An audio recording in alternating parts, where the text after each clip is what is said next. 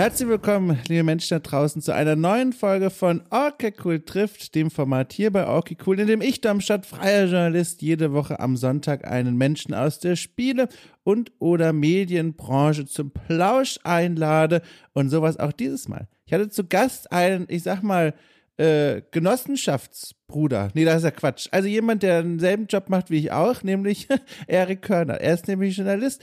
Ähm, er ist Journalist, lange Jahre freier Journalist gewesen, also selbstständig berufstätig. Mittlerweile aber hat er die Selbstständigkeit hinter sich gelassen und äh, ich sag mal, seine berufliche Sicherheit auf stabilere Beine gestellt. Und das hat auch einen ganz besonderen Grund. Und zwar im Grunde das Prekariat des Spielejournalismus. Mit anderen Worten, schlechte Gehälter für zu viel Arbeit. Das sind Erfahrungen und Eindrücke, die bei ihm ganz frisch sind. Deswegen dreht sich auch große Teile unseres Gesprächs genau um diese Erfahrung, die er gemacht hat. Was, glaube ich, für euch da draußen spannend sein könnte, um mal ein Gefühl dafür zu bekommen, wie es eigentlich ist, in diesem Beruf zu arbeiten und wie so zwei Lebenswege durch diese Branche aussehen können, weil Erik, wie gesagt, erzählt da Geschichten und Erfahrungen und Anekdoten, mit denen ich mich sehr verbunden gefühlt habe und von dem mir vieles bekannt vorkam. Und dann dachte ich mir, alles klar, das höre ich mir sehr gerne mal an und gebe dann hier und da meinen Senf auf diesen Teller dazu. So. Bemühtes Wortbild, aber ihr wisst, was ich meine. War sehr interessant. Erik hat eine sehr ruhige, fast schon meditative Art zu sprechen. Stand in einem scharfen Kontrast zum Koffeinkonsum meinerseits an diesem Tag, aber es war sehr schön. Ich habe das sehr genossen. War toll, ihn mal einzuladen und auch zu sprechen. Ich habe immer wieder gerne seine Artikel gelesen, äh, die er veröffentlicht hat in den letzten Monaten. Äh, ganz frisch, ich glaube, das könnte sogar einer der, der neuesten noch von ihm sein. Da hat er zum Beispiel, um euch mal einen Eindruck zu geben von dem, äh, was er so macht, einen, eine, eine kleine Reportage geschrieben über Low-Poly-Games. Ähm, also Spiele, die bewusst aussehen, als wären sie äh, von der PlayStation 1 rausgerippt worden und jetzt heute auf einem modernen Gerät zu spielen. Und da sind Spiele, die spiele ich auch sehr gerne. Und da hat er einen Artikel geschrieben, mit Leuten drüber gesprochen, die sowas machen, wie er dazu steht. Hochinteressant. Ich sehe auch gerade, ich habe nochmal nachgesehen, er ist doch schon ein bisschen älter, er stammt aus dem September des letzten Jahres, ist aber auch egal. Artikel haben kein Ablaufdatum, zumindest nicht diese. So, also, das war mein Gespräch mit Erik. Wie gesagt, ihr habt das wahnsinnig genossen, war super entspannt, netter Typ und ich hoffe, ihr nehmt aus diesem Gespräch ebenso viel raus wie ich auch. So, und damit würde ich vielleicht noch eines sagen, bevor es richtig losgeht. Ein ganz großes Dankeschön an all jene, die in den letzten Wochen, um Gottes Willen, ein äh, Steady Support Abo abgeschlossen haben hinter den Kulissen passieren eine ganze Menge Dinge. Mittlerweile gibt es zwei äh, Kolleginnen und Kollegen, die ich als freie Mitarbeiter, Mitarbeiterin äh, bezahlen darf mit einem Honorar, die in Formaten mich unterstützen, auch eigene Formate haben. Rainer Siegel und Lea Irion heißen die beiden. Und äh, deren Arbeit kommt offenbar sehr gut da draußen an. Viele Leute haben mir sehr liebe Nachrichten geschrieben zu den beiden, aber auch zu Okay Cool selbst. Und wie gesagt, auch fleißig Abos abgeschlossen. Und das ist natürlich eine großartige Sache, dass dieses Projekt so schön weiter wächst. Deswegen hier an dieser Stelle auch nochmal der Hinweis für euch alle, falls ihr das noch gar nicht wisst. Ihr könnt Okay Cool auf Steady unterstützen. Mit fünf Euro seid ihr schon dabei, bekommt eine ganze Reihe jede Woche mehrere Podcast-Formate um die Ohren geschallert. Und wer sich für 10 Euro im Monat als Unterstützungssumme entscheidet, bekommt äh, ein Magazin, ein Printmagazin, das ich derzeit produziere. Spieljournalistische Auseinandersetzung mit der Ukraine, die gerade diesen Krieg durchlebt. Äh, super spannende Gespräche, die ich führen konnte und die in diesem Printmagazin nur für 10 Euro Unterstützer und Unterstützerin erscheinen wird. Und da ist noch eine Menge anderes in Arbeit. Ich sage mal das Stichwort Postspiel. Aber dazu in Bälde ein Update. Oder es kam schon ein Update, weiß ich nicht. Dieser Publishing-Plan ist mir manchmal ein Rätsel. Naja, jedenfalls, also, ich wünsche euch ganz viel Spaß mit diesem Gespräch zwischen Erik Körner und mir.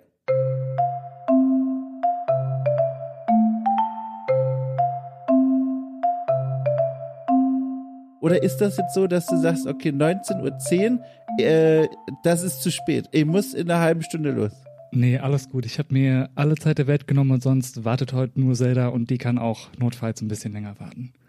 Ich wollte gerade sagen, ist ja eigentlich keine Uhrzeit mehr, wo man noch arbeiten sollte, oder? Fragezeichen. Definitiv nicht.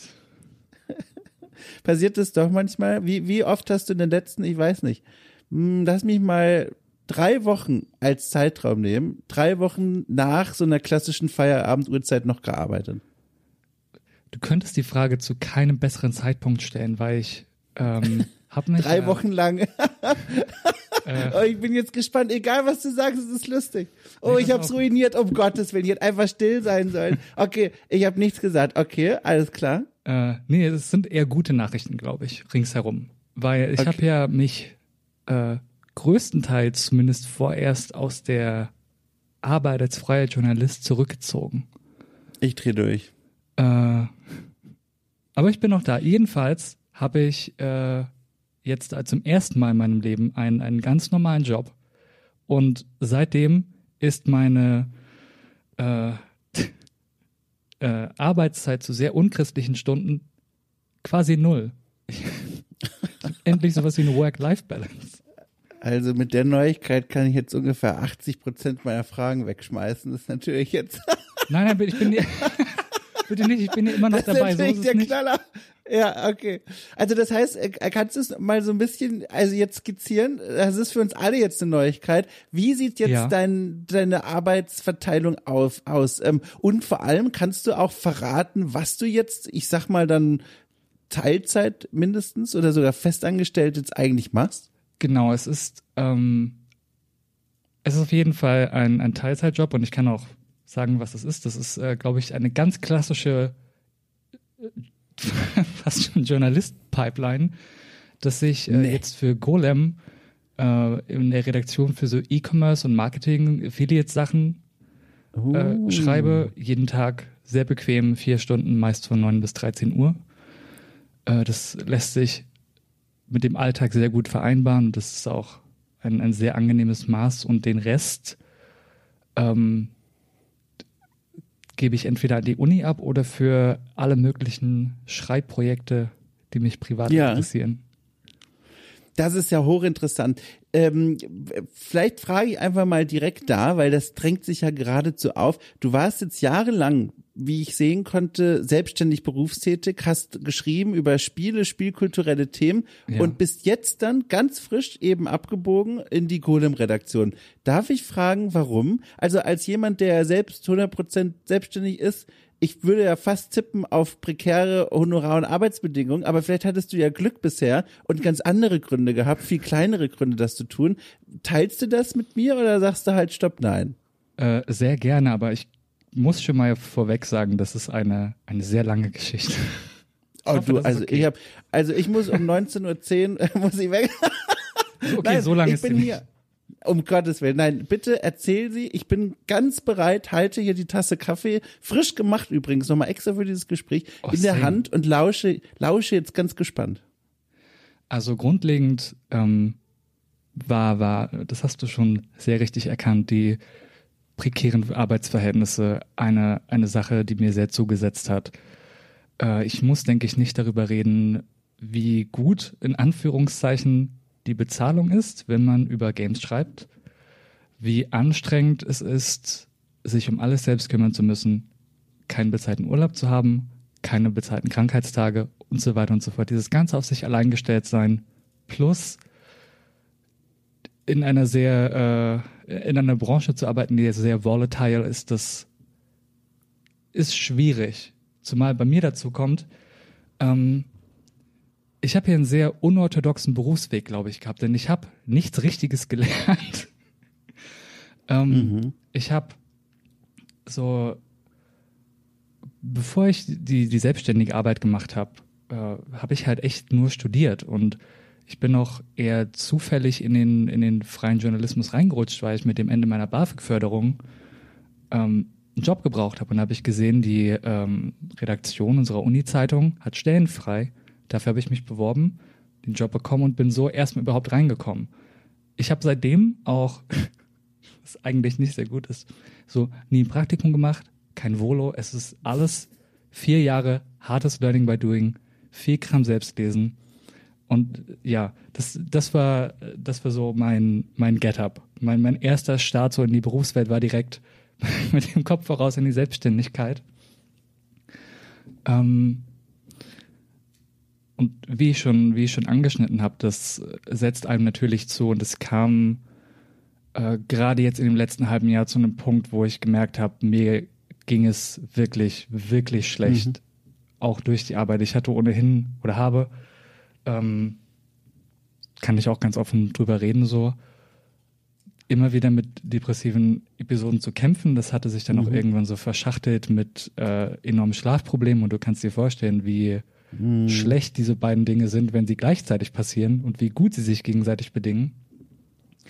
Und wenn, wenn das dann auf einen Job trifft, der diese Arbeitsbedingungen hat und wo du auch oft in der Situation bist, fand ich, dass du gar nicht mal wirklich darüber schreiben kannst, worüber du möchtest, weil der deutsche Spielejournalismus ja doch sehr anders ist als der in den USA, wo du Sachen wie Polygon hast, wie Waypoint, Gott hab sie selig, oder diese mhm. ganzen anderen Sachen, die quasi genau in diesem Mittelpunkt liegen zwischen ähm, so Special Interest Presse und diesem mehr feuilletonmäßigen Spielejournalismus.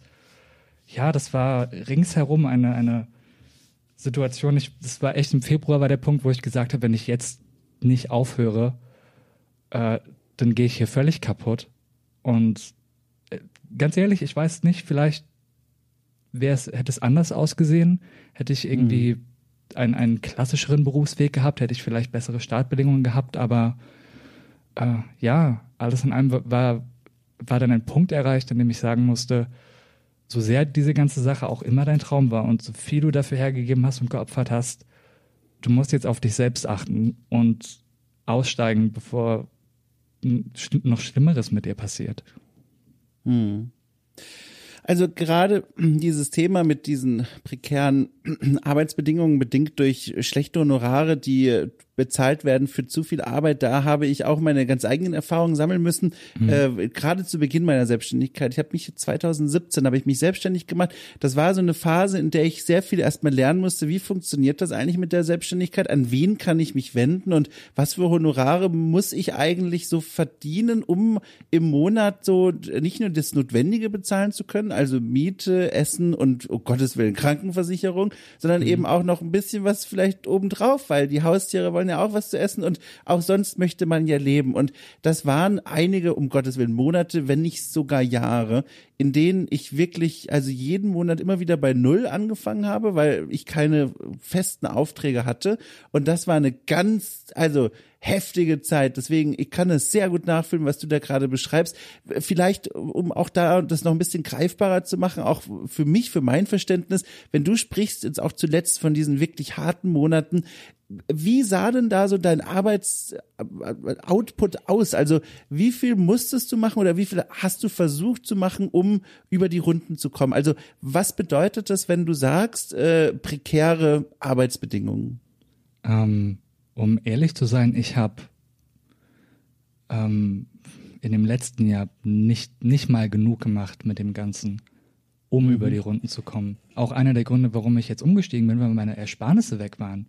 Mhm. Nach, nach diesen sehr schwierigen Monaten. Ähm, ich meine, ich glaube, ich würde irgendwie Vertragsbrüche begehen, wenn ich sage, wie viel ich wo verdient habe. Deswegen sage ich mal, ähm, Spannweiten vielleicht, das würde ja schon helfen, glaube ich. Es, ich, ich sag mal so, es war, ja. oh sorry. Nee, bitte, bitte. Ähm, du warst kurz abgehakt, deswegen, ich hatte dich nicht gehört. Ähm, ich sag mal so, es war nie Mindestlohn. Ich denke, ja. das ist ein guter Richtwert. Äh, je nach Artikel war es auch schon die Hälfte vom Mindestlohn, die dabei ja, rumkam. Ja. Und ich ja. sag mal so, selbst, selbst wenn man im, im ähm, wie sage ich das? Wenn man so vom, vom Best-Case-Szenario aus, ausgeht, so du, du äh, hast ganz gesunde Arbeitszeiten, du bist wirklich der nächste Goethe, du bügelst die Texte wirklich problemlos durch. da, da, musst du ja trotzdem irgendwie, wenn du, wenn du meine, ähm, meinen Lebensstandard hast oder meine Fixkosten, hätte ich im Monat mindestens vier, fünf Feature Pieces abgeben müssen, was in der Regel tausend Wörter waren. Und mhm. mach das mal mit, wenn man bedenkt, das ist ja nicht nur das Schreiben, das ist ja die Recherche, die Leute finden, die Interviews führen, transkribieren, wie viel Arbeit das ist, nur um am Ende gerade so genug zu haben, um, um halt nicht zu verhungern, um es mal dramatisch zu sagen. Mhm. Das ist halt übel. Ja. dazu kommen noch obendrauf, wenn man Pech hat, erfahrungsgemäß passiert das ja leider auch, äh, werden die Honorare natürlich auch nicht sofort bezahlt. Je nach Auftraggeber kann es sein, dass du einen Monat oder so warten musst auf die Honorare. Und ich hatte, und ich glaube auch über die Branche hinaus, habe ich das immer mal wieder gehört, die Situation, dass ich eigentlich ironischerweise genug Geld verdient hatte, um alles zu bezahlen, aber kein Geld hatte, weil niemand die Honorare pünktlich überwiesen hat. Ach, und daraus ergibt sich immer so ein ironischer Moment, weil man denkt sich, okay, ihr besteht darauf, also Auftraggeber XY, eine Deadline muss konkret gehalten werden, damit rechnet die Redaktion. Aber wenn man dann in die Rechnung schreibt, hier, weiß ich nicht, zahlbar innerhalb von 14 Tagen, diese Deadline, die wird gerissen, die ist plötzlich nicht mehr so wichtig. Und da merkt man in diesen Momenten ganz doll nicht nur eine Form von Geringschätzung, so finde ich, fühlt sich das an, sondern vor allem auch eine, eine Form von Machtverhältnis, die da offensichtlich wird, weil offenbar dann Redaktionen, die das machen, das nicht als wichtig genug erachten, zu sagen, okay, wir zahlen auch pünktlich, wenn wir verlangen, dass Arbeit pünktlich abgegeben wird. Und das kommt noch so dazu, was die Sache nochmal unangenehmer macht. Ich hatte tatsächlich das große Glück, dass ich nie in dieser Position war oder ich habe nie diese Erfahrung machen müssen, was auch, glaube ich, daran ja. lag, dass ich, ähm, äh, soweit ich weiß oder so wie ich das mitbekommen habe, ist das hauptsächlich ein Problem von diesen großen überregionalen Zeitungen. Äh, und für die habe ich ja nie geschrieben, beziehungsweise ich wollte, aber mhm. ich kam nicht dazu am Ende. Ähm, um vielleicht nochmal meinen letzten Punkt anzuschließen, was, das hatte ich ganz vergessen, was die Sache natürlich auch schwierig gemacht hat. Ich weiß nicht, wie es dir geht, aber ich ähm, kann nur schreiben, wenn mein Kopf halbwegs klar ist, wenn er halbwegs funktioniert. Und wenn du dann in dieser Spirale bist, wo es dir zunehmend so schlecht geht und dann verzögern sich Deadlines, weil du, weil du nicht in dem Headspace bist. Und dann geht es dir dadurch wieder schlecht. Und dann hast du direkt wieder diese Anxiety vor der nächsten Deadline, weil du denkst, mhm. du schaffst es nicht. Und dann verzögert sich der Schreibprozess immer und immer weiter. Und am Ende, ja, das ist ein super mieser Kreislauf gewesen. Bei mir war es immer als, also zum Glück, heute ist das anders, weil ich jetzt mit Auftraggebern zusammenarbeite, die um Gottes Willen, Gott sei Dank, pünktlich zahlen und vor allem auch angemessen zahlen. Ich konnte ja auch vor allem, auch weil okay cool sich so gut entwickelt hat, vieles zurückschrauben und wegmachen, was mir vorher eigentlich mehr Ärger als Freude bereitet hat. Und das ist schön. Aber davor kannte ich eben auch die Situation, die du beschrieben hast. Und bei mir war die Blockade vor allem immer so eine Art von Wut, weil man schreibt da und weiß, die, diese Redaktion, für die ich gerade schreibe, die schuldet mir eigentlich noch Geld. Und ich sitze schon am nächsten Artikel und da, da ist so ein Gefühlspaket dran. Das hat mich immer sehr wütend gemacht. Und das ist auch kein gutes Gefühl. Und das macht auf Dauer auch krank. Also auch da, leider, da berühren sich unsere Biografien.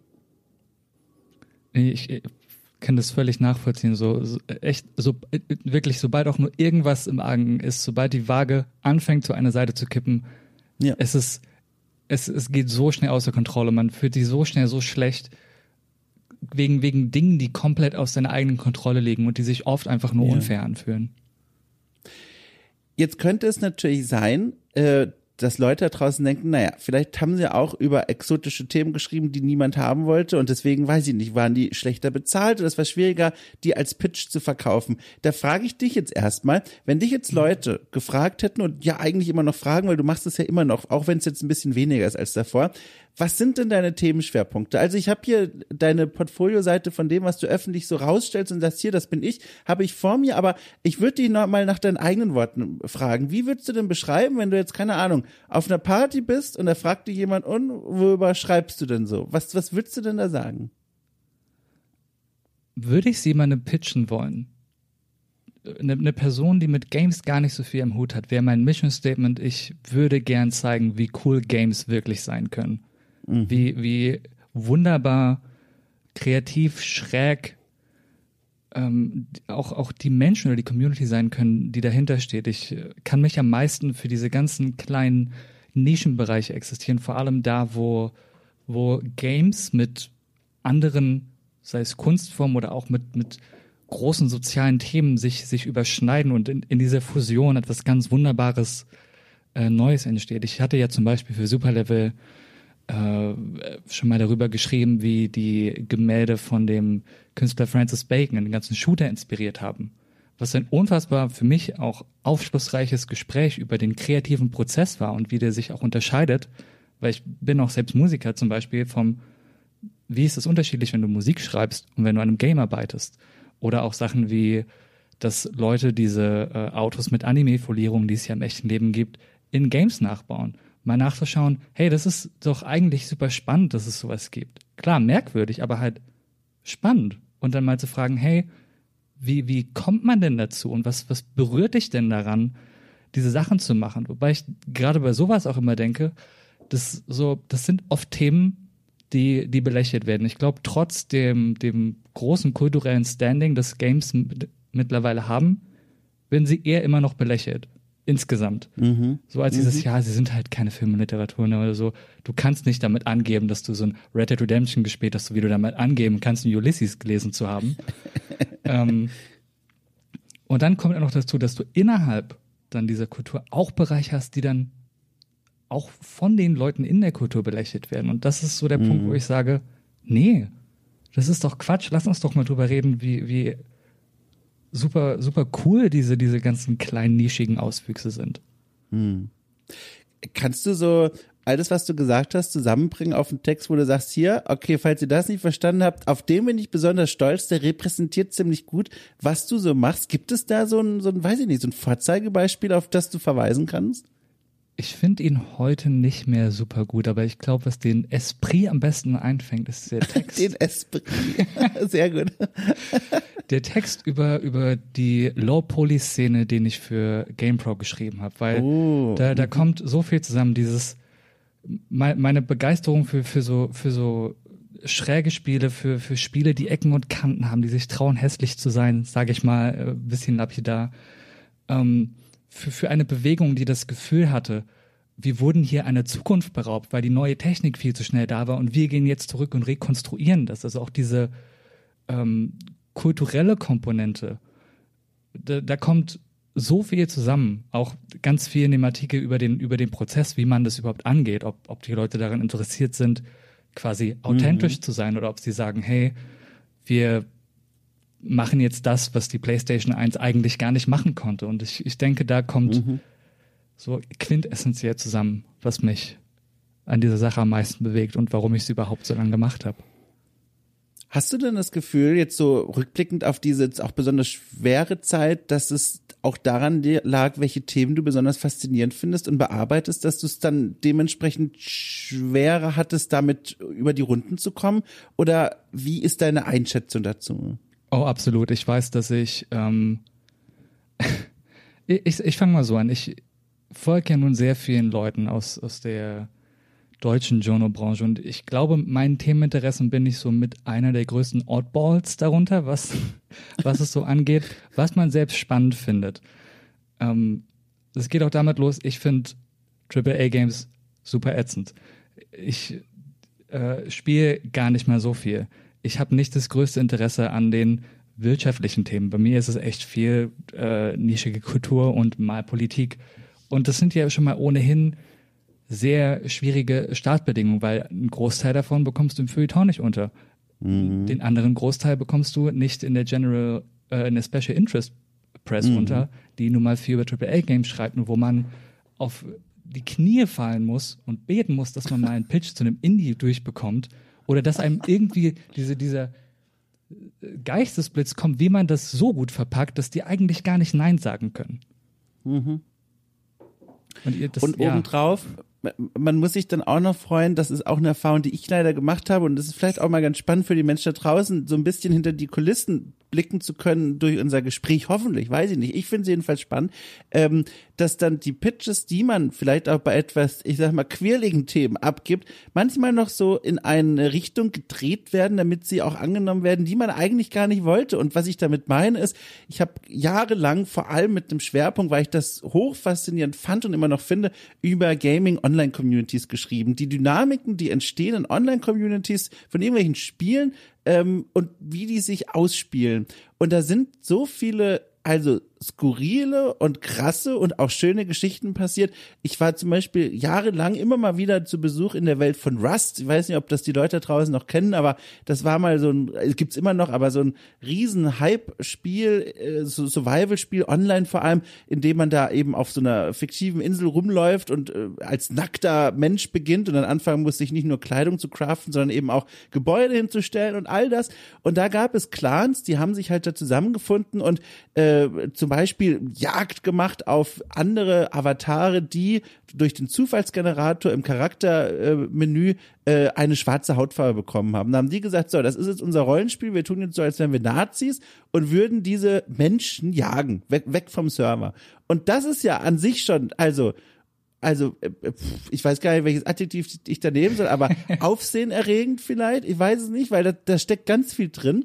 Und dann gibt es aber als Reaktion auf diese, oder gab es auf diese Communities dann Clans, die gesagt haben, so, wir schützen jetzt diejenigen, die überfallen werden von diesen, ich nenne sie mal Rust-Nazis, ähm, und gleichzeitig versuchen die die Basen von diesen Angreifern kaputt zu machen, damit die nicht mehr so eine Präsenz auf den verschiedenen Servern haben. Und da habe ich eine Reportage drüber geschrieben und das war cool. Aber was ich oft gehört habe, so in dieser Zeit, in der ich viel über diese Themen geschrieben habe, war, naja, ganz interessant, aber melde dich doch, wenn in dieser Community eine Tragödie stattgefunden hat, weil Tragödien klicken besser.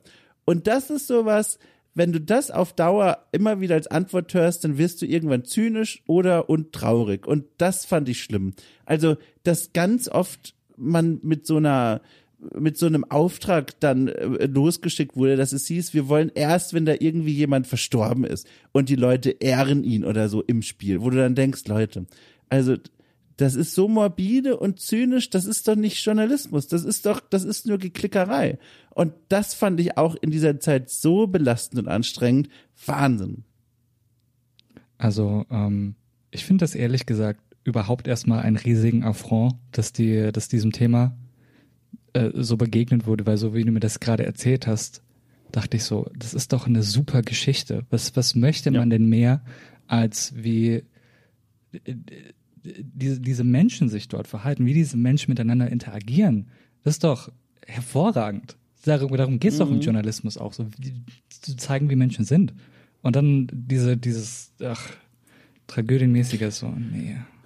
Ja, das war, das war immer ein bisschen nervig. Also bei mir, ich konnte dann immer das für mich ausgleichen mit anderen Aufträgen, die sehr viel Spaß gemacht haben und die mir immer wieder diesen Glauben zurückgegeben haben. Wie war es denn bei dir? Gab es denn bei dir auch Erfahrungen oder Momente, wo du dann gesagt hast, okay, alles klar, also langsam verliere ich einfach die Lust an dem Ganzen? Oder wie, wie bist du damit umgegangen mit diesen Antworten und auch mit diesen Themen, die dir dann vielleicht vorgeschlagen wurden?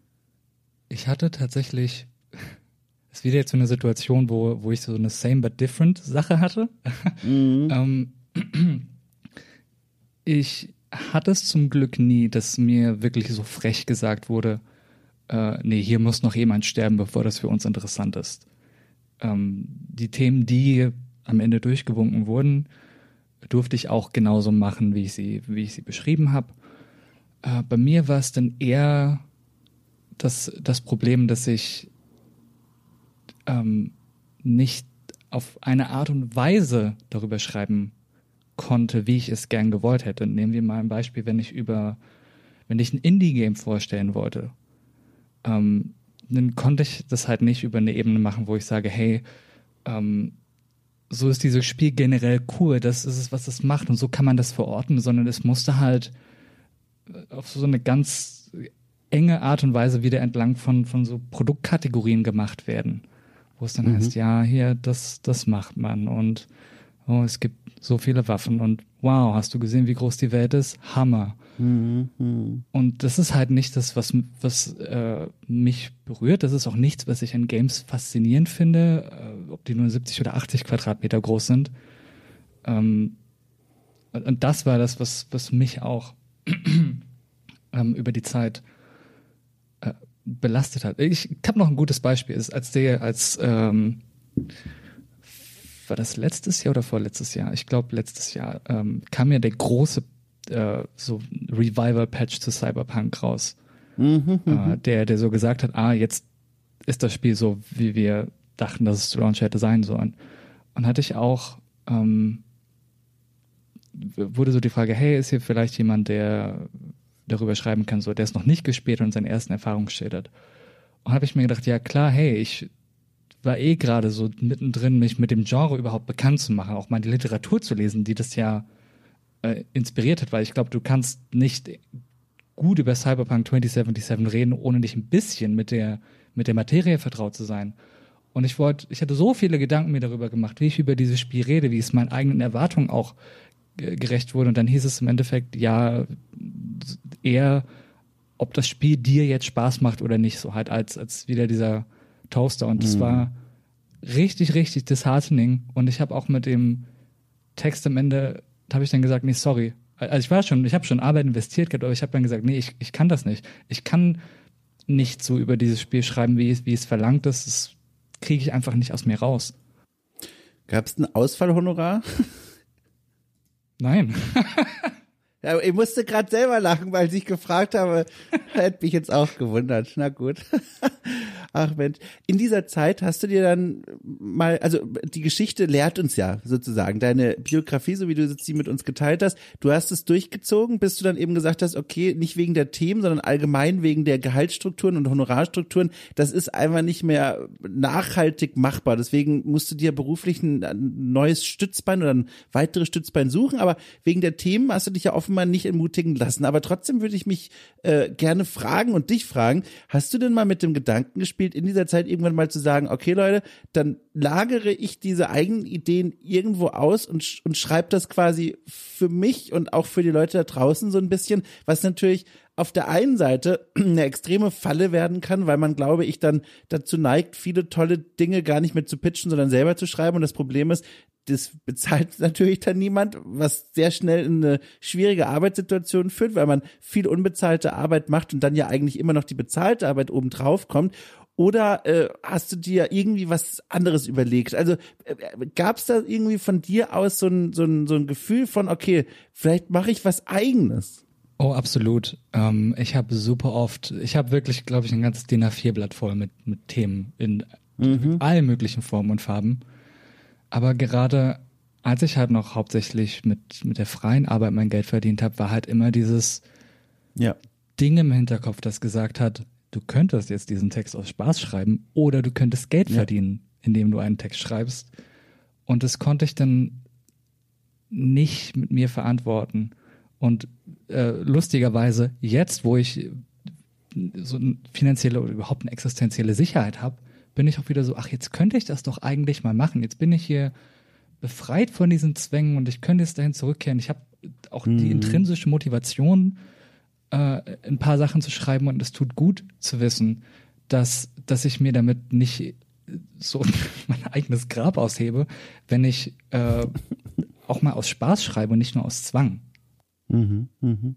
Ist dieses DIN A4-Blatt Papier, das ist nicht zufällig in Reichweite, oder? Ich wage ja kaum zu fragen, aber ist da, besteht die Möglichkeit, dass du da uns so einen Einblick gibst? Weil das wäre jetzt wahnsinnig interessant, was da so draufsteht.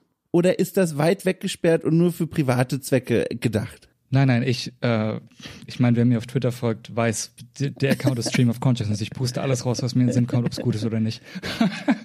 ähm, was, was mich gerade am meisten bewegt, ist äh, wirklich x Themenideen zu Signales. Ich liebe dieses Spiel so sehr. Es ist so unfassbar reichhaltig an, an Ansatzpunkten.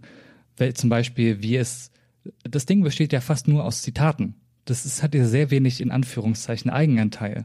Und das finde ich zum Beispiel super spannend, weil dieses Spiel ähm, die, die Geschichte sich sehr weit darum dreht, ähm, so diese, diese Begegnung von dem Selbst mit dem anderen und dem Ich-Zerfall und so weiter und so fort und dieses Überschneiden von fremden Stoffen, das harmoniert er ja perfekt mit.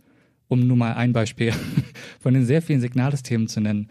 Und äh, was mich schon länger umtreibt tatsächlich ist, äh, ich werde hier nicht müde zu erwähnen, wie sehr ich äh, Team Icos erstes Spiel Ico liebe und warum ich das ganz hervorragend finde. Aber ich habe nie mal so ausformuliert, warum das Spiel eigentlich so ein Banger ist. Und ich habe bisher auch keine Artikel gefunden, die das mal wirklich in, in der Tiefe gemacht haben, die sich auch gefragt haben, okay, wie funktioniert das eigentlich?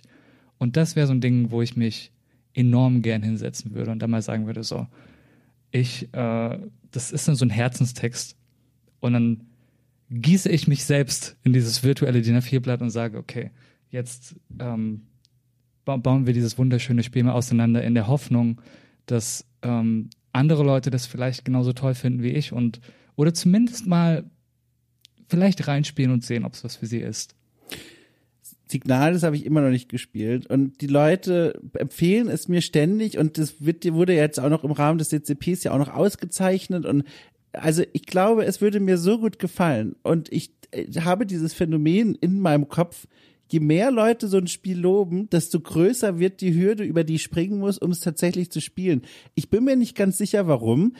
Bei dem Spiel ist es, glaube ich, gerade vor allem, dass dieser Titel immer mehr aufgebaut wird zu so einer zu so einer Übererscheinung. Und vielleicht ist es das ja auch, um Gottes Willen. Ich bin ja in keiner Position, das beurteilen zu können, aber irgendwie wächst damit die, die, die, die Ehrfurcht davor, es wirklich auch mal auszuprobieren und zu gucken, was dahinter steckt, weil das ist ein ganz komischer psychologischer Effekt auf mich. Wenn so viele Leute davon begeistert sind, dann wächst mein Desinteresse eigentlich nur, selber zeitnah mal reinzuschauen. Ist eigentlich Quatsch, aber das ist für mich gerade so ein Grund, warum ich mit, mich diesem Spiel bisher äh, noch ferngehalten habe.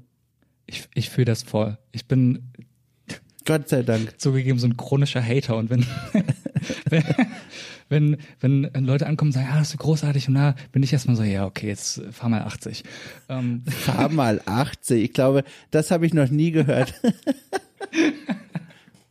also Signal, das ist jetzt nicht irgendwie das nächste so äh, mega krasse Monolith so, aber ich finde halt einfach, dass so richtig ist wie so ein wie so ein schönes Essen, das dich so richtig glücklich macht, weil es so einfach so so rich ist und und so viel und äh, es ist einfach so ein, so ein richtig leckeres Spiel. Und es, es kann es sehr gut lecker sein. Mhm. Apropos lecker, das passt halt gerade tatsächlich sehr gut. Ich war heute mit einem guten Freund Mittagessen und der arbeitet auch hier spielejournalistisch und er hat mir erzählt, ich soll jetzt endlich mal dieses, wie heißt es? Ach, guck mal, ich bin so raus hier Breath of the Wild Teil 2, Zelda and the Tears of äh, the Lost Kingdom oder so. Ich weiß nicht, wie heißt das? Irgendwie so. Das neue Zelda-Spiel. Ich habe das nicht gespielt. Das einzige, äh, die einzigen beiden Zelda-Spiele, die ich bisher in meinem Leben gespielt habe, sind zum einen äh, Ocarina of Time und zum anderen Tunic. Und mehr Berührung habe ich mit dieser Welt nicht.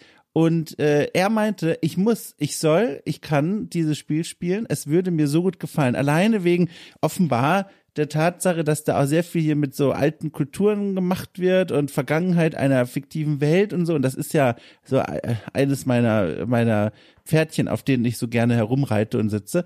Und äh, trotzdem sitze ich davor und denke mir, boah, die Hürde ist hier nochmal eine ganz andere. Ich habe ja gar keine Ahnung von diesem Franchise mittlerweile mehr. Und sollte ich zum Beispiel Breath of the Wild, Take Zelda, eins spielen vorher? Oder kann ich direkt mit Teil zwei da rein? Oder muss ich noch wissen, wer äh, Gannon äh, Dorf ist? Oder ist das egal? Oder also auch nochmal ein ganz anderer Grund, warum ich Schwierigkeiten habe, in das Spiel reinzukommen. Ist jetzt eine super persönliche Sache und damit vielleicht gar nicht so interessant, aber ich musste es kurz teilen, weil es passte gerade so gut. Da würde ich, da würde ich aber auch direkt ganz gerne dran anschließen und sagen, ich finde, das ist ganz, ganz großer Quatsch, man Leuten sagt, so, du musst das spielen, weil das ist äh, so super krass und ah, im Endeffekt, das Spiel kann noch so gut sein, man muss ja, man muss ja damit warm werden. Ich wollte super gern mit Dishonored warm werden, weil das cool aussah und das ist bestimmt auch ein hervorragendes Spiel. Ich bin nicht reingekommen. So, passiert. Äh, Im Endeffekt ist es wichtiger, so, ob man das selbst irgendwie fühlt. Und ich meine, klar, ich das Spiel ist gerade der, der gefühlt wieder ein Grund, noch überhaupt Videospiele zu spielen für mich. Aber das spricht halt auch super hart meine Sensibilitäten an für, was ich für ein richtig gutes Game halt oder was, was mir am meisten Spaß macht. Aber so dieses, so diese Universalaussage aufzustellen, so, oh, das ist so krass und äh, weiß ich nicht. Okay, akzeptiere ich, aber ich frage trotzdem, gibt es ein Spiel, wo du sagen würdest, Leute, ihr müsst das spielen? wo du sagst, okay, also äh, also ich frage mich, gibt es trotzdem ein Spiel, wo du sagen würdest, dem ungenommen, äh, ihr müsst das spielen, Leute? Boah. Tetris. Och, das ist jetzt wieder so eine philosophische Antwort, so genau, essentiell und so. Ich wusste es, dass da sowas kommt. Sorry, dass ich Pauser bin. Ich meine, klar, wenn es nach mir geht, würde ich sagen, Leute, spielt Ico, spielt Dark Souls. Das ist das ist äh, Geschenk vom Himmel, was Videospiele angeht. Aber ich denke mir so, hey, wer einfach mal sehen möchte, was Videospiele sind. Mit Tetris hatten wir es raus. So, danach wurde, ich weiß nicht, ob wir danach noch mal so hart gegangen sind wie mit Tetris. So. Mhm. Okay, ich nehme Tetris, auch lange nicht mehr. Es gibt tatsächlich, da, das kann ich vielleicht da oben drauf packen, wenn es schon Leute interessant finden für einen eigenen Einkaufswagen und du vielleicht auch. Ich habe natürlich jetzt den Namen vergessen. Ich glaube, es heißt Tetris Experience oder so. Ein Spiel, in dem man Tetris spielt, aber im Hintergrund passieren so surreale Dinge wie ein schwebender Wal, ja. der immer größer wird, während so, äh, ne, so sphärische Klänge da reinspielen das war eine spannende Erfahrung. Ich glaube, das gibt sogar mit VR, ich bin mir nicht ganz sicher. Ähm, aber das hat Tetris mittlerweile wieder zurück auf meinen Schreibtisch geholt. Das spiele ich regelmäßig momentan. Das ist auch, äh, ich glaube, Tetris Effect heißt es. Ganz wunderbar. Ja, genau. Äh, das hat auch nochmal gezeigt, so ja. wie viel man eigentlich aus Tetris rausholen kann. Ja, ja, ja. Aber jetzt haben wir uns verloren in dieser Spielempfehlungsreihe. Aber ist egal, weil ich nehme da trotzdem was mit. Nochmal kurz zurück jetzt zu der Tatsache, dass du jetzt ja quasi den Sprung rausgemacht hast aus der Vollzeit-Spielejournalismus-Geschichte und rein so ein bisschen in die sichereren Arbeitsbedingungen, die dich thematisch ja auch ein bisschen davon wegführen. Das ist jetzt keine richtige Frage, sondern nur ein Gedanke. Das ist schon schade, oder? Also ich meine, dass wir offenbar in einer in einer äh, Landschaft arbeiten, in einer journalistischen, in der Talente wie du und Menschen, die sich eben beruflich mit solchen Themen auseinandersetzen wollen, keinen Platz finden können äh, und deswegen eigentlich wieder aus der Branche rausgehen aus dieser Welt. Wie gesagt, das ist keine Frage, sondern nur so ein Gedanke. Und dann überlege ich mir, es würde doch eigentlich im Interesse von diesen Redaktionen zum Beispiel liegen, zu sagen, okay, wir zahlen ein ordentliches Honorar und sind verlässliche Auftraggeber, um dann eben auch coole Texte und Schreiber und Schreiberinnen zu bekommen, oder? Also das sollte doch eigentlich ein naheliegender Gedanke sein. Nee, ich bin da, äh, ich bin da ganz bei dir. Ich meine, ich habe im Sommer 2005 zum ersten Mal ein Videospielmagazin in den Händen gehalten und ich dachte so, wow, so was gibt's? Und damit verdienen Leute Geld. Und das war, glaube ich, auch wenn es mir in dem Moment noch nicht bewusst war, warst du direkt, ja, das, das will ich machen. Das ist, ich kann mir nichts Größeres in meinem Leben vorstellen als genau das. Und klar sackt das super hart, wenn du es dann machst und realisierst, äh, dieser Traum hat führt dich in eine Sackgasse und zermalmt dich langsam und es ist ein absolutes Unding, dass, dass so viele Menschen, die das so gerne machen und die so ein Händchen dafür haben und so unfassbar schlaue Perspektiven und alles, äh, im Endeffekt irgendwann in, in dieser Branche ausbrennen und alles, was bleibt, sind dann halt irgendwelche austauschbaren SEO-Texte. Und ich meine, ich hatte das ja vorhin schon kurz angeschnitten, das hat mir so das Herz gebrochen, als ich gehört habe, äh, Waypoint ähm, würde es jetzt sehr bald nicht mehr geben. Das war für mich also eine amerikanische Seite, ne, die sich mit Spieljournalismus auf so eine moderne Art auseinandersetzt. Viel Kulturjournalismus, auch nur für diejenigen, die es da draußen nicht kennen. Ganz kurz nur. Genau. Und es war für mich augenöffnend und wegweisend, dass es sowas gibt. Und als ich dann gehört habe, dass das bald schlagartig nicht mehr gibt, weil sich dort irgendwie die Chefetage verkalkuliert hat oder Sachen wie, dass die am Anfang zu viel Wachstum hatten und sich dann beschwert wurde, dass es zwar gut läuft, aber nicht genug äh, gewachsen wird, so dass äh, das ist, als wäre ein Teil aus mir herausgebrochen, den ich nicht mehr wiederbekomme. Und das ist so tragisch zu sehen, wie gefühlt gerade der gesamte Laden weltweit äh, sich langsam selbst zugrunde wirtschaftet. Ja, ich habe das auch, ich fand das auch super schade, als ich das mitbekommen habe. Äh, Gerade auch, weil ich glaube, das kein schönes Signal ist für Menschen wie, wie dich und auch wie mich, die das aus einer Leidenschaft daraus machen, diesen Job. Du hast ja gesagt, das reicht bei dir schon ganz weit zurück, noch weit vor die Zeit des Studiums. Im Studium selbst, aber du hast es vorhin auch schon mal angerissen, hast du ja Anglistik und Germanistik studiert. Hattest du dir eigentlich auch dann nicht überlegt, vielleicht vor dem Hintergrund, was du gerade gesagt hast, ich gehe direkt in die Welt des Spielejournalismus rein, weil die Biografie sozusagen auf dem Papier, die deutet ja eher an, dass du dann gesagt hast, äh, dir selbst, alles klar, ich sollte vielleicht doch lieber studieren und was anderes machen. Oder was war der Plan eigentlich dahinter? Weil mit dieser wie gesagt, Begeisterung, mit der du über dieses Thema sprichst, hätte man ja auch denken können, okay, der bewirbt sich bei einer Redaktion, er bemüht sich um Volontariat, keine Ahnung, aber der Weg führte dich zur Uni. Und ich frage mich, warum eigentlich? Um ganz ehrlich zu sein, das ist vielleicht hoffnungsstiftend für einige ZuhörerInnen. Ich hatte keinen Plan. Ich war in der, ich war in der zwölften Klasse und habe überlegt, was soll ich jetzt eigentlich mit mir machen, so mit dem Abitur? Und dann hatte ich so Studiengänge recherchiert und gesehen, okay, Deutsch und Englisch, ja cool, mir, mir fallen Sprachen sehr leicht, das ist das, was, ähm, was ich machen, machen will. Und ich meine, ich bin in einem 2000 Seendorf in Thüringen aufgewachsen. Äh, die beste Option in diesem Moment schien mir zu sein, raus in die große Stadt, ins Studium, das ist sicher. Du musst dich, das ist relativ easy mit dem Abitur dann den Platz zu bekommen, den ich haben wollte. Ohne mir jetzt Gedanken zu machen, okay, wie komme ich in eine Redaktion und so weiter und so fort. Ähm, und ich habe dann erstmal so, ich meine, ich muss auch dazu sagen, ich studiere immer noch, das können wir gleich darauf zurückkommen. Ähm, ich habe dann so erstmal ja. ja. stimmt. Das hast du vorhin am Rande gesagt. Ja, ähm, stimmt. Also ich habe dann erstmal so drei Jahre lang mein, mein Ding gemacht, weil ich auch dachte, nee, Lohnarbeit mache ich mein ganzes Leben noch. Ich muss mich jetzt hier nicht hetzen lassen. Ich mache jetzt erstmal Studium, ich, ich schaue, wie ich damit klarkomme. To be fair, bisschen schluffi Einstellung, will ich zugeben. Aber ich fühle mich da auch, sage ich mal, nicht mehr unrecht. Ähm, und tatsächlich das erste Mal, dass ich mir dann Gedanken darüber gemacht habe, was ich eigentlich will, war dann, als meine BAföG-Förderung auslief. Und ich habe mich, ich wusste nur, ja, okay, soll was mit Schreiben werden. Also das, ich hatte Journalismus gar nicht mehr so unbedingt im Kopf. Das war mir so ein, so, so ein Nebel, den ich immer im Kopf hatte, aber nie wirklich ernsthaft verfolgt habe. Und als ich dann die Ausschreibung für unsere Uni-Zeitung gesehen habe, war ich dann so, warum eigentlich nicht? So, ich habe jetzt die Möglichkeit, das einmal zu probieren und zu sehen, ob das funktioniert. Und ich würde mich mein ganzes Leben lang ärgern, würde ich die jetzt nicht ergreifen. Und da habe ich dann, äh, ja, ich sag mal, zugeschlagen und dann so mit der guten Methode Failing Forward irgendwie Erfolg. Und das Studium, das jetzt sich gerade bei dir noch nebenbei quasi bewegt, ist es das gleiche Studium oder was hat es jetzt damit auf sich? Nee, auch, auch dasselbe. Das war ähm, ich hätte das, oh Gott, das war eine furchtbare Spirale.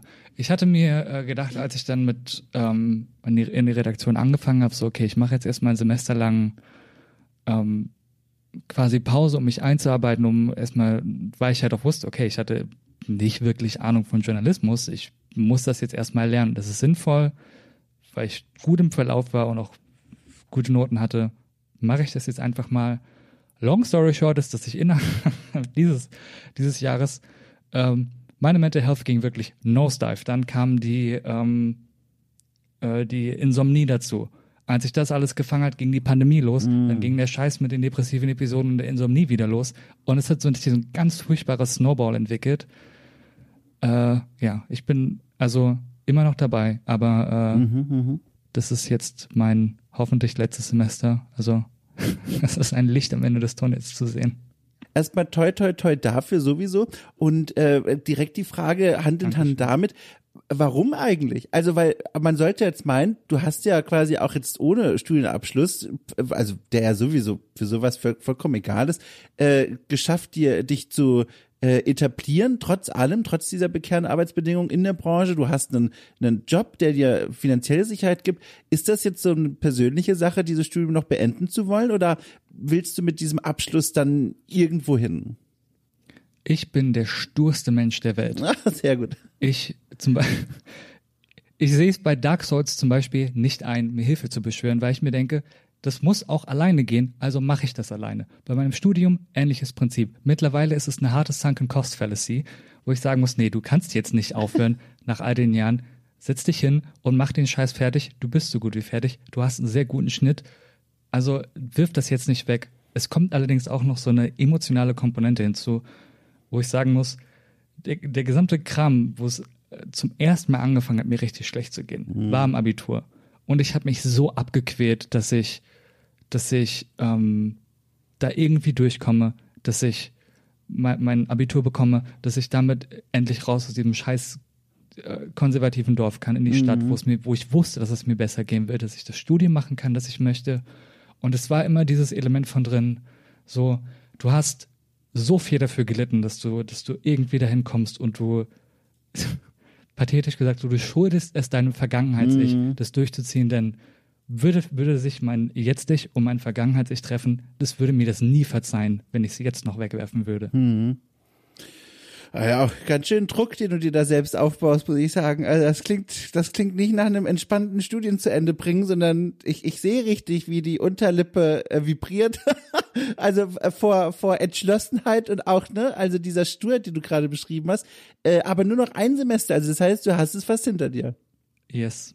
Ich muss auch sagen, das ist deutlich weniger dramatisch, als es klingt. Ich weiß, dass auch das klingt komisch, aber es ist nicht so, dass ich, dass ich ständig irgendwie wie so ein, wie so ein kleiner Diamant unter konstantem Druck stehe. Es ist eher so, nee, nee, du machst das. Du, äh, du würdest dich am Ende nur ärgern und du weißt, das ist das Beste für dich. Es ist mehr aus so einem wirklich einem Platz der Nettigkeit zu sich selbst, als, als so dieses äh, Gehässige, das, das einem Druck macht. Wenn ich fragen darf, wo, ich weiß es ehrlich gesagt nämlich gar nicht, wo wohnst du denn jetzt heute? Äh, in Essen. Hier studiere ich auch. Ah, okay, alles klar. Also in, in, ist, ich, ich habe von Essen keine Ahnung. Ich fahre an Essen manchmal vorbei, wenn ich nach Köln fahre. Mehr Bezug habe ich dazu nicht. Ist das jetzt eine Stadt, wo du dich, also wo du dich mittlerweile wohl, wohler fühlst? Ist das, ich sag mal, alles in Ordnung oder würdest du dir auch wünschen, auch das zu verändern? Ich glaube, im Englischen würde man sagen, es ist ein acquired taste. Also nicht so cool. Äh, nee, doch, es geht. Mittlerweile habe ich hab ich's auf, hab ich Essen auf seine Art, sag ich mal. Äh, es ist, es ist nun mal Ruhrpott. Ne? Es, ist, es gibt jetzt schönere Wohngegenden, sage ich mal, als den Ruhrpott. Äh, was nicht heißen soll, dass, äh, dass es hier ganz furchtbar ist und alles, ist es nicht. Ah, es ist nun mal so. Wür- Würde ich, wäre Geld kein Problem, würde ich zum Beispiel nach Düsseldorf ziehen oder nach Köln. Aber ich habe absolut kein Problem damit, hier zu sein. Ich bin auch hier glücklich. Ich habe hier äh, Freunde und alles und ich kann mich äh, ehrlich gesagt nicht beklagen. Alles andere wäre nur so ein klar wäre es ein cooles Upgrade, aber das ist halt absolut nicht nötig. Ja, Mensch, also das ist so, also ich höre dir zu, jetzt die zurückliegende Stunde und habe die ganze Zeit so dieses Bauchgefühl. Vielleicht ist es aber auch Wunschdenken, ich weiß es nicht. Ich frage dich jetzt einfach nochmal. Das ist alles gerade so eine Zwischenstation und du, du, du, du kommst wieder zurück, sage ich mal, in den Vollzeitjournalismus über Spiele und Spielkultur. Ist das von mir jetzt wirklich nur Wunschdenken oder sagst du, das wäre schon ideal, wenn der Ball quasi auf dieser Linie wieder zurückfliegen würde? Ich weiß es ehrlich gesagt gar nicht. Ich könnte dir jetzt nicht sagen, glaube ich, wo ich in einem Jahr, ne, nehmen wir mal ein Jahr, irgendwie sein möchte oder wieder hin möchte. Aber da ist auf jeden Fall ein Teil in mir, der sagt, hey, ähm, wenn ich vielleicht einfach nur mental wieder gesünder bin, wenn ich die Selbstständigkeit ein bisschen mehr im Griff habe und so weiter und so fort, vielleicht auch überlege oder mir ein konkretes Konzept mache, was will ich eigentlich machen? Dass es, ähm, dass ich dann auf jeden Fall wieder äh, zurückkehre. Und ich meine, ich kann ja Teilzeit arbeiten, jetzt nach dem Studium und den Rest meines Geldes dann auch mit freiem Journalismus machen. Ich muss, ich, ich meine, ich muss mich ja nicht so selbst dazu zwingen, äh, das vollzeitmäßig zu machen, zumal ich auch weiß, mit, mit meinem Interessensgebieten ist es schwierig, das Vollzeit zu machen und ich wäre mehr als zufrieden damit, dass es halt so mein, mein äh, kleines Seitenprojekt bleibt, das ich dafür aber auch wirklich aus, aus vollem Herzen und auch super gern mache. Spannend. Also mir bleibt eigentlich nur zu sagen, ich drücke die Daumen. Ich finde es ganz spannend, dich an diesem Punkt in deinem Arbeitsleben quasi gerade erwischt zu haben mit dieser Gesprächseinladung, weil das ist ja wirklich interessant, weil sich da gerade so viel umgestellt hat und das wie so ein kleiner Wendepunkt erstmal war für dich. Und das war ganz toll, dass du uns daran hast teilhaben lassen, an den Gründen auch, die da hingeführt haben und wie du ja jetzt drauf schaust, weil ich glaube, also so einzigartig natürlich alle Geschichten sind, die die Menschen hier erzählen. Ich glaube, auf eine gewisse Weise ist deine Geschichte aber auch leider symptomatisch für diese Arbeitsbedingungen einfach hier in unserer Branche, gerade eben in der Freiberuflichkeit, in der Selbstständigkeit. Es ist auf jeden Fall gerade ein aufregender Moment. Es fühlt sich wirklich an, als wäre so ein, ein komplett neues Kapitel aufgeschlagen. Es war so, ich dachte auch schon so, wow, das ist echt der bestmögliche Zeitpunkt. War auch so ein bisschen so, ha, vielleicht Schicksal. Ja. ähm, nee, aber ich, ich weiß, ich bin äh, eins von vielen Opfern äh, dieser Maschinen. Und ich glaube, wir haben alle, denen es so geht, haben, haben zumindest so die, diese gleiche Hintergrunderfahrung, dass man sehr große Hoffnungen und Ambitionen hatte, die sehr hart mit der nun mal sehr kalten mhm. Realität kollidierten. Mhm. Ich wünschte, wir könnten auf einer schöneren Note enden. Hast du eine Idee, wie wir das machen können? Nee, ich bin auch so ein Sucker für Geschichten, die so ein trauriges Ende haben. Deswegen schlechte Ansprechperson. Na guck mal, dann tun wir dir was Gutes dann tun wir dir was Gutes und okay. lass uns einfach so enden. dann machen wir es doch einfach so, aber auch kein Problem mit. Und den Leuten da draußen, die jetzt vielleicht mit, dem Kopf so ein bisschen geknickt sind, falls ihr es noch nicht gewusst habt und das immer überspringt, äh, es gibt noch eine Abmoderation im Anschluss nach dem kleinen Soundjingle. Äh, da drehe ich regelmäßig immer ab und vom Stuhl, weil da jegliche Disziplin aus dem Fenster ist. Das heißt, wartet doch noch einfach kurz, eine halbe Minute, dann hole ich euch nochmal ab. Und dir, äh, sage ich, lieber Erik, ein großes Dankeschön für das Gespräch, für die Offenheit. Ich habe das sehr genossen. Es tat auch mir gut, mal ein bisschen zu spiegeln und ein bisschen Gedanken äh, Ping-Pong zu werfen mit dir. Äh, ich fand es sehr schön. Vielen Dank, dass das geklappt hat. Ja, äh, sehr gerne und auch äh, vielen lieben Dank für die Möglichkeit. Es war ein, ein sehr, sehr schönes Gespräch. Ich habe es sehr genossen. Ging fix rum auch, ne? Also das war eine schnelle Stunde. Ich bin fast erschrocken, als ich eben auf die Uhr geschaut habe. Ich liebe Effizienz. okay, damit schließen wir. So, ich wink dir zu. Tschüss. Ciao. So, und hier stehe ich schon am Ausgang quasi mit der Jacke über dem Arm und den besorgten Blick, äh, ob es euch gut geht. und jetzt steigen wir in mein Auto ein. Das ist ein ganz komisches Bild. Naja, jedenfalls, hallo. Herzlich willkommen hier beim Rausschmiss sozusagen, dem Gegenteil der Anmoderation, äh, genannt auch Abmoderation. Hier bin ich nochmal, Darmstadt, und begrüße euch, beziehungsweise verabschiede euch nach dieser schönen Stunde, die wir mit Eric Körner verbringen durften. Ich hoffe, es hat euch so gut gefallen wie mir auch. Wenn dem so ist, äh, wie gesagt, der Hinweis darauf nochmal, dass ihr Orky Cool auf Steady unterstützen könnt oder auch mit Bewertungssternchen bewerfen dürft auf Spotify, Apple Podcasts und Co. Das freut mich, das freut auch andere Menschen, die dank dieses, äh, dieser kurzen wenigen Klicks von euch womöglich auf die Welt von Orky Cool erst aufmerksam werden, dank des Zaubers, der Magie des Algorithmus. Ich bin euch zu größtem Dank verpflichtet. So, also, ich wünsche euch was und zwar nur das Beste. Wir hören uns sehr bald wieder. Tschüss.